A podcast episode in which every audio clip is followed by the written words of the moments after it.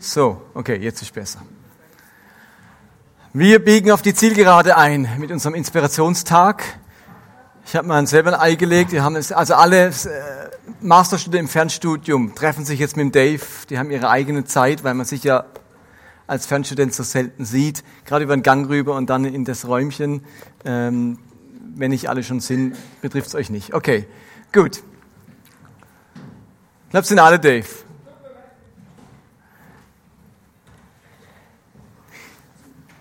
Ich würde gerne zum Abschluss, bevor Michael dann eben noch ein paar News aus dem IGW bringt, auf diesen Schöpfungsbericht nochmal eingehen, um den es ja auch ganz stark heute Morgen ging. Der ganze Tag heißt ja das Abenteuer der Schöpfung. Das war der Titel, den der Manuel uns, uns vorgegeben hat. Es wurde dann zum Abenteuer der Liebe. Er hat es ein bisschen abgewandelt, was natürlich völlig korrekt ist. Ich gehe bewusst nochmal auf die Schöpfung ein und werde mit euch da gerne ein paar Sachen anschauen, weil ich wahrgenommen habe in meinem eigenen Leben, ich glaube, die Entwicklung meines Lebens und meines Glaubens, die Entwicklung meines Lebens und meines Glaubens, die überprüfe ich nicht daran, wie heilig ich bin oder wie viele geistliche Erkenntnisse ich gewonnen habe, sondern daran, wie sich meine Ängste in meinem Leben entwickeln. Wie steht es um meine Ängste wenn ich nun 10 oder 20 oder 30, in meinem Fall 37 Jahre mit Gott unterwegs bin. Also wie sich mein Glaubensleben und meine Persönlichkeit entwickeln, möchte ich daran messen, wie sich meine Ängste in meinem Leben entwickeln. Ich glaube, dass Angst einen engen Zusammenhang hat mit der Fähigkeit, Gott und seiner Fürsorge wirklich zu vertrauen. Ich würde auch sagen, ich halte Angst für das Kernproblem der Menschheit. Ich gehe sogar so weit zu sagen, dass am Ende hinter jeder Sünde und hinter jedem Bösen eine Angst verborgen liegt. Ich würde sagen, das Grundproblem der Menschen ist nicht die Sünde, sondern die Angst. Sünde ist das Symptom, Angst ist die Ursache. Und wie sich Angst ins menschliche Dasein eingeschlichen hat, was das mit dem Schöpfungsbericht zu tun hat und was Gottes Absichten sind, mit dieser Schöpfung und mit der, Angst, um mit der Angst umzugehen, da würde ich gerne mit euch einsteigen, indem wir uns diesen Schöpfungsbericht bewusst mal anschauen. Also es geht für mich ganz stark um eine Auslegung vom ähm, zweiten Schöpfungsbericht, also Genesis 2. Also wenn ihr dürft auch gerne in der Bibel mitlesen, dieser zweite Schöpfungsbericht, ich würde ja gern gleich direkt eintauchen in den Vers, wo Gott die Menschen erschafft. Genesis 2, Vers 7. Und es gibt keine PowerPoint dazu. Ah doch, gibt eine, natürlich. Was sage ich denn? Natürlich gibt es eine PowerPoint. Ähm. Genesis 2, Vers 7. Da heißt es, da bildete Gott, der Herr, den Menschen aus Staub vom Erdboden und hauchte in seine Nase Atem des Lebens. So wurde der Mensch eine lebende Seele. Der Mensch ist zunächst einmal Materie. Staub der Erde heißt es. Und das äh, nehmen wir auch alle wahr. Das ist zunächst mal hier Atome, Materie. Und wer schon mal erlebt hat, auch dabei war, wie ein Mensch verstorben ist. Ich musste das leider erleben. In meiner, als ich 14 war, ist meine Mutter verstorben. Ich war da dabei. Der Moment, wenn aus einem Menschen bloß noch, ich sage es mal ganz überspitzt, ein Stück Materie, ein Stück Fleisch wird. Das ist ein ganz traumatischer Moment, wenn das Leben verschwindet und es bleibt nur noch Materie übrig. Also spätestens in dem Moment merkt man, was für ein ungeheurer Unterschied es gibt zwischen einem Körper, einfach Fleisch und Blut, und der einfach nur Materie ist und wenn er lebt. Und diese Materie wird dadurch lebendig, indem Gott ihr den Geist, den Atem des Lebens einhaucht. Und dann, in dem Moment wird der Mensch zu einer lebenden Seele.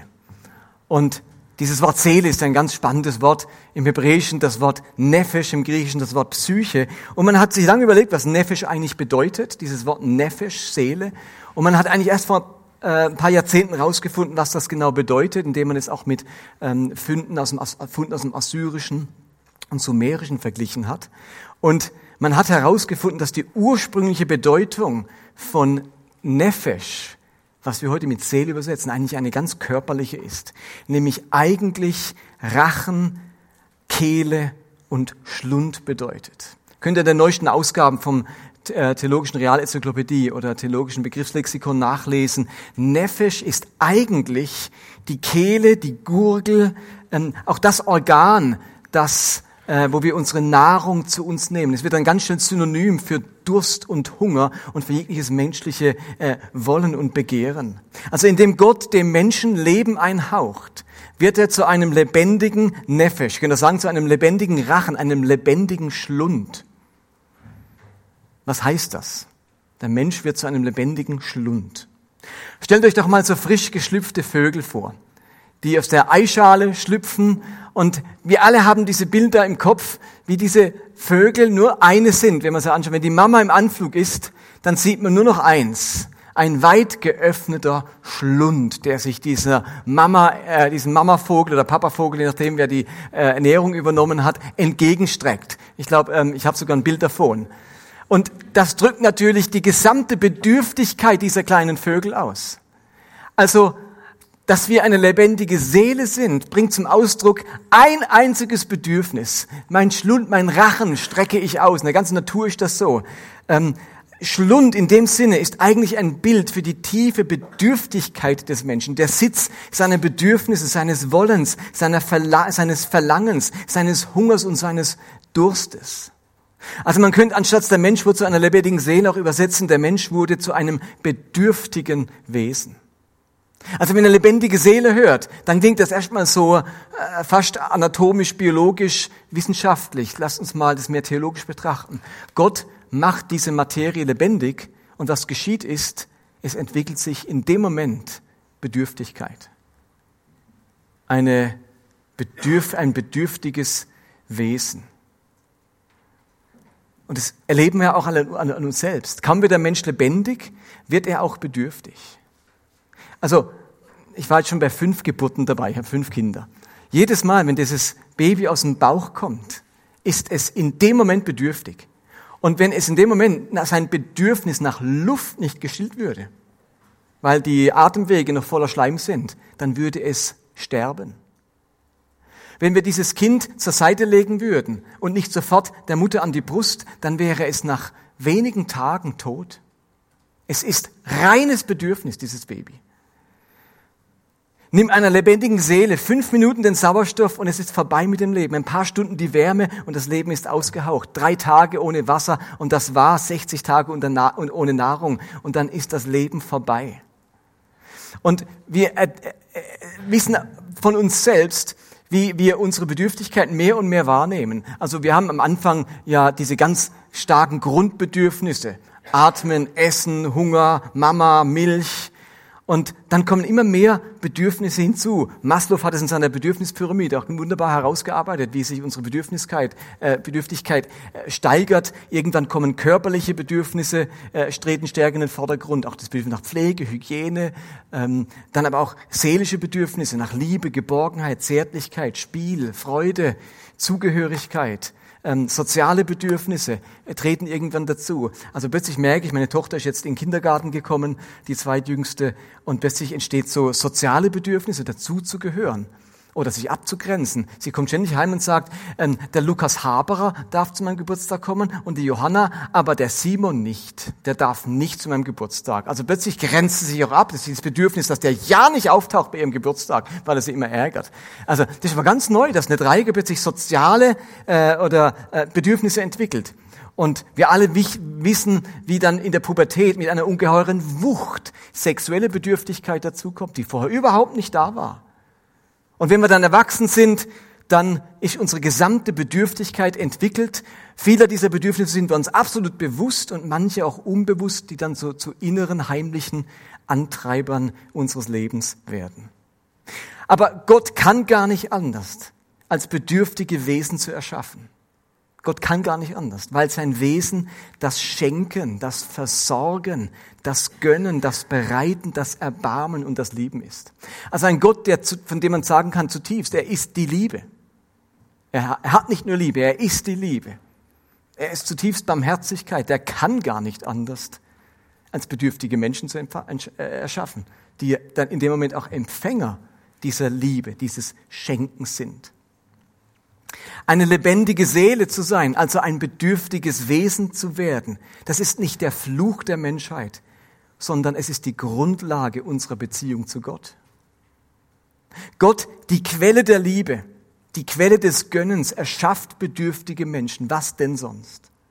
Gott als Quelle der Liebe, des Erbarmens und der Fürsorge sprudelt als Quelle. Und darum erschafft er bedürftige Menschen, die diese Liebe und Fürsorge Gottes empfangen können. So ist diese Beziehung gedacht. Ein Gott, der nur so sprudelt vor Liebe, Fürsorge und Barmherzigkeit, der einen guten Plan hat, gute Absichten. Von Plan sind wir jetzt vorsichtig mit Plan, aber gute Absichten hat äh, mit den Menschen, äh, ihnen seine Liebe zu schenken, ihr, mit seiner großen Allweisheit ihr Leben wunderbar zu lenken, schafft sich zutiefst Bedürftige gegenüber.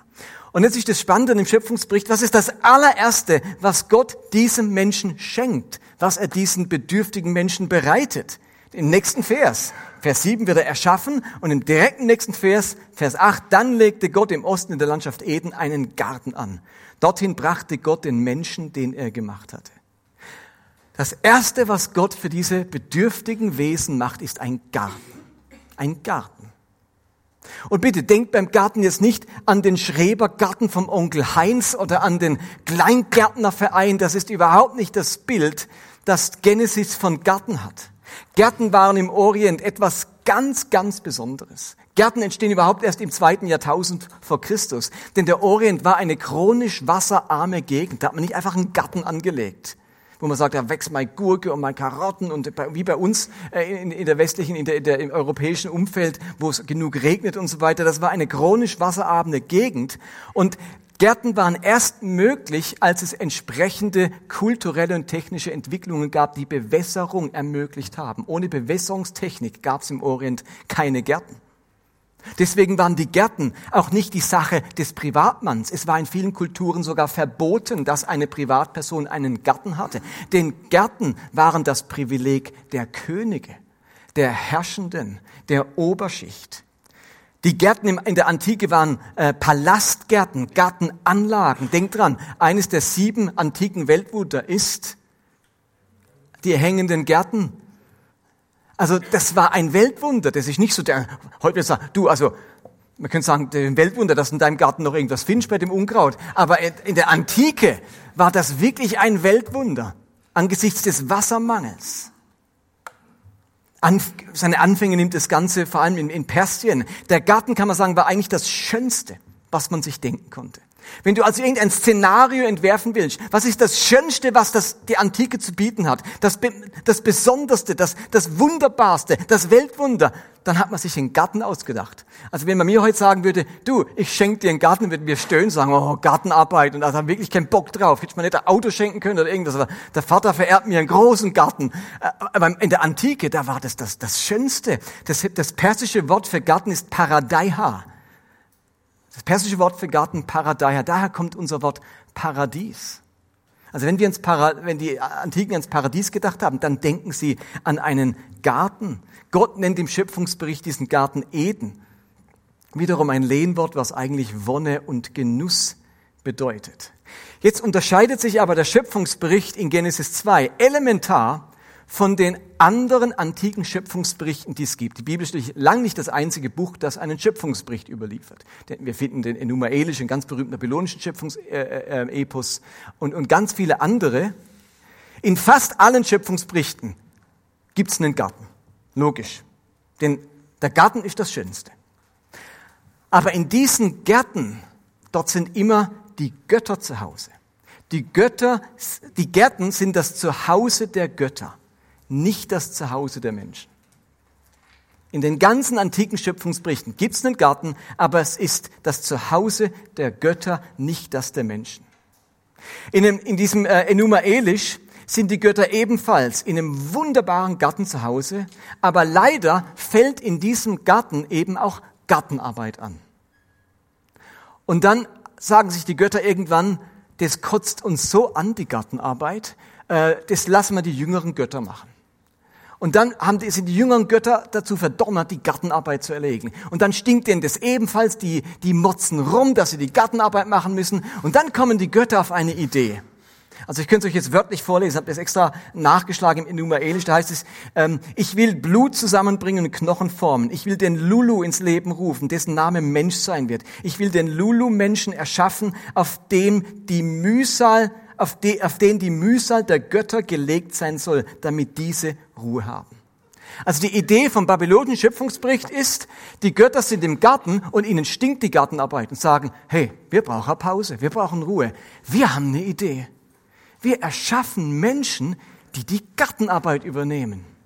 Also die babylonischen Götter leben im Paradies, im Garten und erschaffen den Menschen, um ihnen den Garten zuzubereiten, um, um die Gartenarbeit zu erledigen. Im biblischen Schöpfungsbericht ist genau andersrum. Gott erschafft für die Menschen einen Garten und er übernimmt die Gartenarbeit. Er bereitet ihnen diesen Garten vor. Also ein schöneres Bild kann man nicht wählen, um auszudrücken, wie sehr Gott bemüht ist, den Menschen zu versorgen, äh, ihm, ihn zu beschenken. Genau das Gegenteil im biblischen Schöpfungsbericht. Da sorgen nicht die Menschen für die Wonne der Götter, sondern Gott sorgt für die Wonne der Menschen. Er kümmert sich um dieses kleine, bedürftige Wesen, weil er die Quelle des Lebens, der Liebe und der Zuwendung ist. Also Gott offenbart sich gerade durch diesen verdrehten Schöpfungsbericht, im Gegensatz zu den antiken Schöpfungsberichten, als der bereitende, der schenkende Gott, der unserer Bedürftigkeit wirklich etwas zu bieten hat. Also kaum ist Adam lebendig, hat Gott ihm schon das Schönste, was die Antike zu bieten hat, vorbereitet. Er setzt den Menschen in den Garten Eden. Der Mensch kann gar nichts dazu beitragen. Er weiß gar nicht, wie ihm geschieht. Aber diese Erfahrung wollen die Autoren mit dieser Geschichte zum Ausdruck bringen. Dieser Gott ist ein bereitender Gott, der sich Mühe gibt, uns mit dem Besten zu versorgen, was er hat. Und im nächsten Vers geht's weiter, denn in diesem Garten hat es Bäume. Das ist ja ganz typisch für Gärten. Also in, in Gärten hat's Bäume. Und es heißt in Vers 9, und Gott der Herr ließ aus dem Erdboden vielerlei Bäume wachsen, begehrenswert anzusehen und gut zur Nahrung. Ähm, das sind drei Adjektive, die hier gebraucht werden. Das ist übrigens in der hebräischen Sprache, sie spart mit Adjektiven. Wir finden kaum Adjektive im ganzen Schöpfungsbericht. Und an diesem einen Vers haben wir gleich drei Adjektive, nämlich vielerlei, begehrenswert und gut. Und ich glaube, dass das zum Ausdruck bringen soll, welche Art von Leben Gott für den Menschen bereitet hat. Diese, diese Art der Bäume drückt etwas aus. Wenn ich sage vielerlei Bäume, da geht es um Vielfältigkeit, um Buntheit, um Vielfalt. Ich glaube, Gott will damit sagen, er liebt die Vielfalt, die Unterschiedlichkeit, den Reichtum, die Großzügigkeit. In diesem Garten, da gibt es nicht nur eine Art von Bäumen, weil die sich am meisten bewährt hat. Seid zufrieden mit Birnbäumen. Mensch, einfach Birnen. Es gibt einfach Birnen dort und das war's. Nein, es sind vielerlei Bäume. Es ist keine Monokultur im Garten Eden. Alle denkbaren Bäume findet der Mensch dort. Bei Gott zu Hause zu sein bedeutet mit der Fülle und nicht mit dem Mangel des Lebens konfrontiert zu sein. Es geht um den Reichtum des Lebens, um den Erfahrungsreichtum, den Erlebnisreichtum, den Einfallsreichtum, die Kreativität, nicht die Einfallslosigkeit und die Einförmigkeit des Lebens. Bei Gott ist es nicht eng, sondern weit. Vielfältige Bäume heißt ein großer Reichtum. Die Vielfalt des Lebens hat Gott sich für uns gedacht. Ein vielfältiges Leben. Begehrenswerte Bäume sind das ebenfalls. Das hebräische Wort an dieser Stelle heißt eigentlich lustvoll, köstlich, anziehend, prachtvoll. Ich glaube, das ist das Wort, das wie kein anderes Lebenslust und Lebensfreude zum Ausdruck bringt. Der Text will wir erzählen, begehrenswerte Bäume, das sind Bäume, die wecken deine Lebensfreude, deine Lust, deine Leidenschaft. Da empfinde ich etwas als lustvoll, als begehrenswert. Und dann zum Schluss gut zur Nahrung. Gut bedeutet hier einerseits, dass es gut schmeckt, logisch, aber vielmehr, dass mir diese Nahrung gut tut. Das ist gut für mich, gesund für mich. Also, Gott macht den Menschen. Was geschieht dann? Er bereitet ihm ein Zuhause, einen Lebensraum. Und diesen Lebensraum erlebt der Mensch als etwas Wunderschönes, Vielfalt und Fülle des Lebens, Freude des Lebens, Lebenslust und er erlebt Dinge, die ihm gut tun, die für ihn gesund sind. Und das sind die ersten Worte, die der Mensch aus dem Mund Gottes hört. Habt ihr schon mal überlegt, was ist das allererste, was in ein menschliches Ohr dringt? Wenn ich die Geschichte jetzt mal so plastisch nehme. Das erste, was der Mensch aus dem Ohr, aus dem Mund Gottes hört, ist Vers 16. Du darfst von allen Bäumen des Gartens essen. Es kommt dann schon noch was, aber das ist zumindest mal das Erste. Das ist zuerst mal eine Einladung. Greif zu, bediene dich, es ist alles da, ich versorge dich, du findest alles, was du brauchst. Also der bedürftige Mensch erlebt als allererstes mal eine Einladung, die Versorgung des Schöpfers, sein Gönnen, seine Bedürftigkeit, die ist jetzt bei diesem Gott wunderbar aufgehoben. Sein erstes, erste, was er hört, ist, greif zu. Und wenn ich euch gefragt hätte, hättet ihr vielleicht gesagt, das erste, was Gott sagt, ist, von dem Baum darfst du nicht essen oder fass den ja nicht an. Also ganz schnell ist uns das Verbot, die Einschränkung im Kopf. Natürlich taucht der verbotene Baum schon noch auf. Aber das ist nicht das Erste, was den Menschen begegnet. Das Erste ist die Einladung, das greift zu, bedien dich, ich versorge dein Leben und nicht alle Achtung, vorsichtig, oh, oh, oh, der Garten ist nicht so harmlos, wie du denkst. Das ist nicht das Erste, was diesem Menschen begegnet. Und jetzt kommt natürlich tatsächlich noch ein anderer Baum ins Spiel, oder zwei andere Bäume, nämlich äh, dieses geniale Bild, das der Schöpfungsbericht hier bringt, nämlich ein verbotener Baum, der Baum der Erkenntnis von Gut und Böse. Drei ganz wichtige Begriffe, Erkenntnis, Gut und Böse. So wie die anderen Bäume auch Attribute hatten, vielfältig, ähm, begehrenswert, so haben da dieser Baum auch Attribute, Erkenntnis, Gut und Böse. Und was ist damit gemeint? Ich habe mich immer wieder gefragt, was ist das Problem mit diesem Baum? Es kann doch, die Geschichte kann sich doch nicht auf diesem primitiven Niveau bewegen, dass Gott da einen Baum hinstellt und jetzt isst die Eva einfach eine Frucht. Und weil, weil die Eva eine Frucht ist, zu einem Apfel greift statt zu einer Birne nebendran, ist die gesamte Menschheit ab dann verflucht. Also so simpel oder primitiv kann doch diese Geschichte nicht sein. Ich meine, wenn sie sich schon von den anderen primitiven Schöpfungsmythen so abhebt, was das Verhältnis von Gott und Mensch im, im, im Garten anbetrifft, kann sie doch nicht am Schluss wieder bei so einer primitiven Idee landen. So ein Test von Gott, nicht essen, gell? Ich weiß, es sind wunderbare Äpfel, aber ähm, wenn du die isst, und dann isst sie tatsächlich äh, eine falsche Frucht, wirft die gesamte Menschheit ins Chaos. Kann es das wirklich sein? Nun, es ist der Baum zunächst mal der Erkenntnis. Wahrscheinlich wisst ihr, da steht das hebräische Wort Yada, dasselbe Wort, das im selben Text, im selben Kapitel für was gebraucht wird? Nennst du, weißt es? Geschlechtsverkehr. Genau. Das genau selbe Wort, das für Geschlechtsverkehr zwischen Adam und Eva gebraucht wird. Denn beim Geschlechtsverkehr erkennt man nämlich auch etwas vom anderen. Nicht analytisch, nicht vom Verstand her, also das ja da, das ist kein intellektueller Begriff. Also wenn ich ich erkenne beim, wenn ich mit meiner Frau Sex habe, dann sage ich auch nicht hinterher, Mensch, jetzt habe ich aber erkannt, wie viel Grad dein Körper Temperatur beträgt und äh, wie sich äh, menschlicher Geruch an, äh, wie der riecht und so weiter.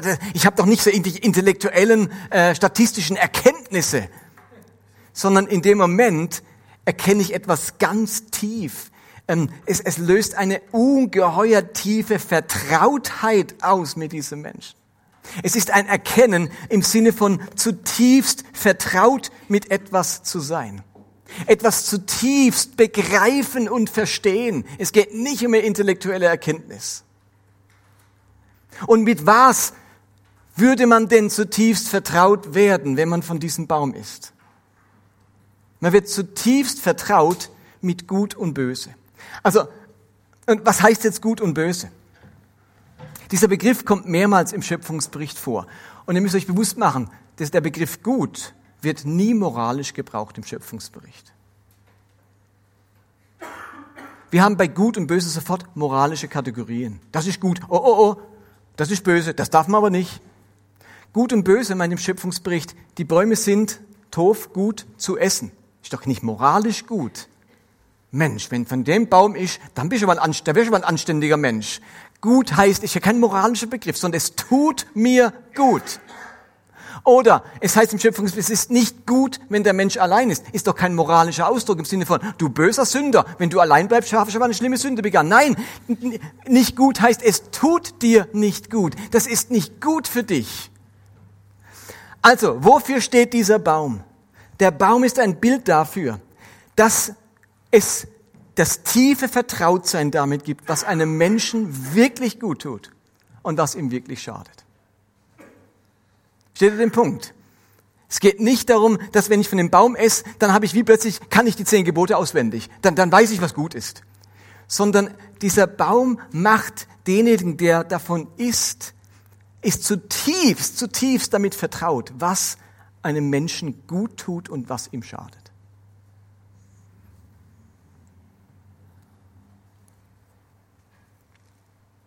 Und es geht um ein langfristiges Guttun, nicht so, was mir gerade jetzt mal schnell gut tut, sondern was zutiefst, langfristig, wirklich menschlichem Dasein gut tut und was ihm schadet. Und von diesem Baum darf der Mensch nicht essen. Das steht ihm nicht zu. Darüber kann und soll der Mensch nicht verfügen, will uns diese Geschichte erzählen. Denn dieses Wissen, dieses tiefe Vertrautsein damit, was jedem Menschen wirklich gut tut und was ihm zutiefst schadet, dieses Wissen ist Gott vorbehalten. Nur Gott ist zutiefst damit vertraut. Nur dieses Wissen ruht in Gottes Hand. Und wisst ihr was? Deswegen brauche ich die Beziehung zu ihm. Manuel hat es wunderbar ausgedrückt. Gott kennt ja alle Möglichkeiten, diese Allweisheit. Gott weiß ganz genau, was meinem Leben wirklich gut tut. Nicht im Sinne von Vorherwissen, Allwissen, sondern Allweis, die Allweisheit. Er weiß ganz genau für jeden einzelnen von uns, was unserem Leben zutiefst gut tut, wie unser Leben zu einem gelingenden Leben wird. Und wir alle wissen, nur in der Beziehung zu diesem Gott gelingt dieses Leben dann auch. Weil nur Gott über dieses tiefste Wissen verfügt. Natürlich habe ich auch ein Wissen darüber. Natürlich weiß ich, dass zu viel Schokolade mir nicht gut tut und dass Einsamkeit mir nicht gut tut und dass Süchte mir nicht gut tun und dass Gemeinschaft mir gut tut und dass Liebe mir gut tut. Aber das, das tiefste Wissen darüber, was jeden Menschen betrifft, das ist allein in der Hand dessen, der mich gemacht hat. Und die folgende Geschichte, die jetzt kommt mit der Schlange im dritten Kapitel, ist ein großartiges Bild dafür, dass Menschen sich die Entscheidung darüber, was ihnen wirklich gut tut und schadet, selbst zutrauen. Denn ganz raffiniert sagt es die Schlange in Genesis 3, Vers 4, Nein, nein, ihr werdet bestimmt nicht sterben. Gott weiß, sobald ihr davon esst, werden euch die Augen aufgehen. Ihr werdet wie Gott sein und wissen, ich könnte sagen, zutiefst damit vertraut sein, was gut und was schlecht ist. Dann werdet ihr euer Leben selbst in die Hand nehmen können. Also indem der Mensch dieses tiefe Wissen darüber, was ihm wirklich gut tut und was ihm schadet, aus der, Gott aus der Hand nimmt und selbst darüber bestimmen und verfügen möchte, zerstört er die entscheidenden Elemente seiner Gottesbeziehung. In dem Moment, wo er das in seine eigene Hand nimmt, stirbt etwas in der Beziehung zunächst zu Gott und als Konsequenz auch zueinander. Und aus dieser Entscheidung, selbst am besten zu wissen, was ihm gut tut und schadet, resultieren alle weiteren menschlichen Fehlentscheidungen, die uns an den Punkt gebracht haben, wo unsere Welt heute steht. Ich glaube, das ist die eigentliche Bedeutung des sogenannten Sündenfalls. Es geht wirklich, wie gesagt, nicht darum, dass die böse, böse Eva Gott ungehorsam war und einen Apfel gegessen hat anstatt einer Birne vom Nachbarbaum. Auf diesem primitiven Niveau bewegt sich unser Schöpfungsbericht nicht. Es geht um die Anmaßung, besser zu wissen als mein Schöpfer, was menschlichem Leben wirklich hilft und was ihm schadet. Dieses Wissen hat eben nur der Schöpfer. Und wir haben nur Zugang zu diesem Wissen durch unsere Beziehung zu ihm. Es geht letztlich um die menschliche Autonomie, die menschliche Selbstgesetzgebung, Selbstbestimmung des Menschen. Und jetzt ist diese Beziehung zum Schöpfer zerbrochen und es geschieht etwas ganz Erstaunliches mit dem Menschen.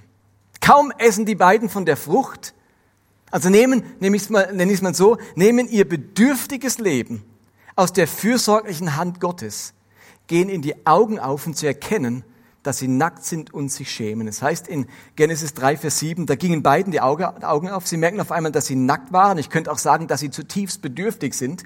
Deshalb machten sie sich Lendenschürze aus zusammengehefteten Feigenblättern. Doch Jahwe, Gott, rief den Menschen, wo bist du? Der antwortete, ich hörte dich durch den Garten gehen und bekam Angst, weil ich nackt bin.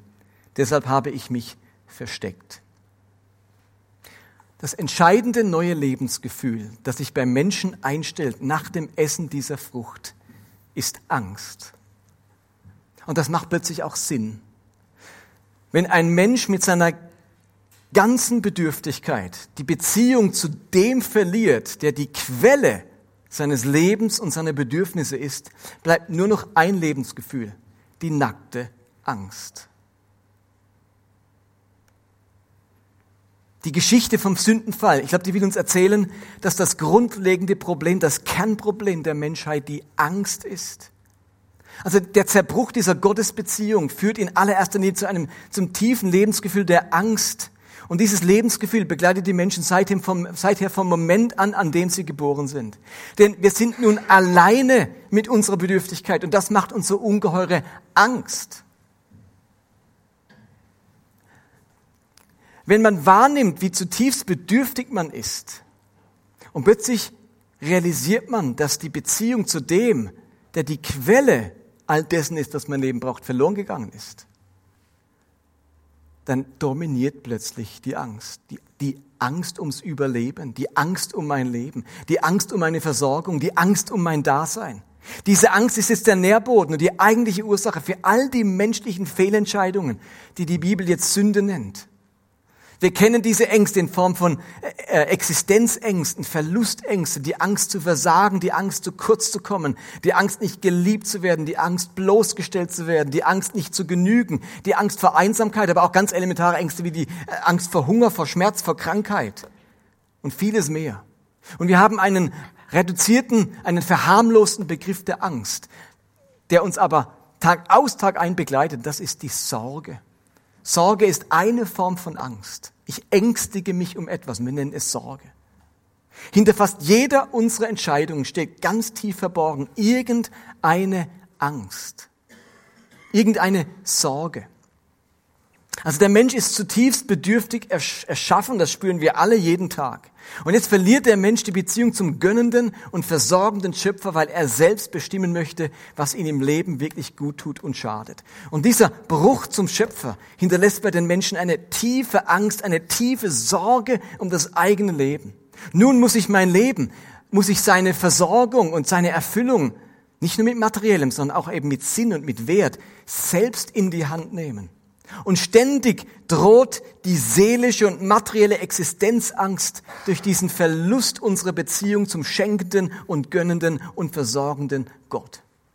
Und das Kernproblem der Menschheit, würde ich behaupten, ist deswegen nicht die Sünde. Die Sünde ist nur ein Symptom eines ganz anderen Kernproblems. Und dieses Kernproblem ist eben die Angst. Darum ist der häufigste Satz in der Bibel auch nicht tu Buße, sondern fürchte dich nicht. Das ist der häufigste Satz in der Bibel. Jesus ist Gottes Antwort auf die Angst der Menschen, denn in Jesus offenbart sich in nie zuvor dagewesener Weise die Fürsorge Gottes, das Erbarmen Gottes, die Liebe Gottes, die Zuwendung Gottes und die Allweisheit Gottes. Also der Schöpfergott, der Gott von Genesis, offenbart sich in der Menschwerdung Jesu. Wir können sagen, wer Jesus sieht, der sieht den Vater, der sieht den Schöpfer. Und in Jesus kommt zum Ausdruck, der gönnende, der schenkende, der versorgende Gott ist wieder da. Der Gott, den wir damals im Garten Eden verloren haben, was bei uns die blanke Angst zurückgelassen hat, der ist wieder hier bei uns und für uns. Und mit seinem ganzen Handeln demonstriert Jesus dass dieser schenkende Gott wieder da ist. Versteht ihr, mit jeder Heilung offenbart Jesus, dass der fürsorgliche Gott wieder da ist. Mit jeder Befreiung offenbart Jesus, dass der schützende Gott wieder da ist. Jesus speist bewusst die 5000, obwohl er sie hätte in die umliegenden Dörfer schicken können zum Essen. Aber er speist sie, weil er demonstrieren wollte, dass der versorgende Gott wieder da ist. Und wenn Jesus den Sturm stillt, dann macht er deutlich, dass der schützende, der Geborgenheit schenkende und der Frieden schaffende Gott wieder hier ist. In Jesus offenbart sich erneut die Liebe Gottes zu seiner Schöpfung und so kann der Apostel Johannes schreiben, in 1. Johannes 4, Vers 18, wo die Liebe regiert, hat die Angst keinen Platz. Gottes vollkommene Liebe vertreibt jede Angst. Und ich finde, das Evangelium knüpft damit an, an die große Geschichte vom Schöpfungsbericht. Die Lösung für unsere Sünde liegt eben nicht im Gesetz und in noch mehr Anordnungen, sondern in der Überwindung der Angst. Wer die Menschen von ihrer Angst befreit, befreit sie von ihren Fehlentscheidungen und ermöglicht ihnen, ihr Leben zurückzulegen in die Hände Gottes. Deshalb ist es beim Evangelium, geht es beim Evangelium so sehr um Vertrauen und Glauben. Denn Vertrauen ist bekanntlichermaßen das Gegenteil von Angst. Und wer diesen Zusammenhang erkennt, der kann ganz mutig auf Gott zugehen, sich von seiner Liebe erfüllen lassen und die Überwindung seiner tiefen Ängste erleben. Und wenn wir jetzt wie heute Morgen wahrnehmen, ähm, dass Gott so unendlich gute Absicht mit uns hat, ohne das deterministisch festzulegen, dann ist so eine Beziehung wieder möglich zu einem Gott, der zutiefst schenkend, bereitend ist und wir zu unserer Bedürftigkeit stehen dürfen, sie aber nicht selbst in die Hand nehmen müssen, sondern sie zurückgeben können, zurücklegen können in die Hände Gottes und damit in die Beziehung zu Gott. So viel meine Sicht zum Schöpfungsbericht, äh, vor allem aus der Perspektive der Angst und weniger, ich muss euch sagen, während meinem Studium ging es im Schöpfungsbericht nur um eine einzige Frage. Ist das historisch wahr oder nicht? War das jetzt in sieben Tagen oder nicht? Glaubt ihr mir, hätte einmal jemand erklärt, was dieser Schöpfungsbericht bedeuten könnte? Hauptsache, er ist wahr. Und es hat mich viele Jahre gekostet oder gedauert, um zu dem durchzudringen, was mir diese Geschichte eigentlich erzählen will. Und weniger, ob sie jetzt historisch wahr ist oder nicht. Das war jetzt gar nicht mein Thema. Könnt ihr glauben, wie ihr wollt. Die Frage ist jetzt, egal ob sie metaphorisch gemeint ist oder historisch ist, was will mir denn diese Geschichte erzählen? Was ist denn die Botschaft? Warum steht denn das in der Bibel? Äh, was will mir diese Geschichte erzählen? Und das ist eben dieser Punkt. Das Grundproblem ist unsere Angst und die will Jesus oder Gott überwinden in der Offenbarung seiner Fürsorglichkeit in Jesus Christus. Okay, soweit zu mir. Jetzt bist du noch dran, Michael, zum Schluss. Oder gibt es noch eine Frage? Habt ihr noch irgendeine Frage?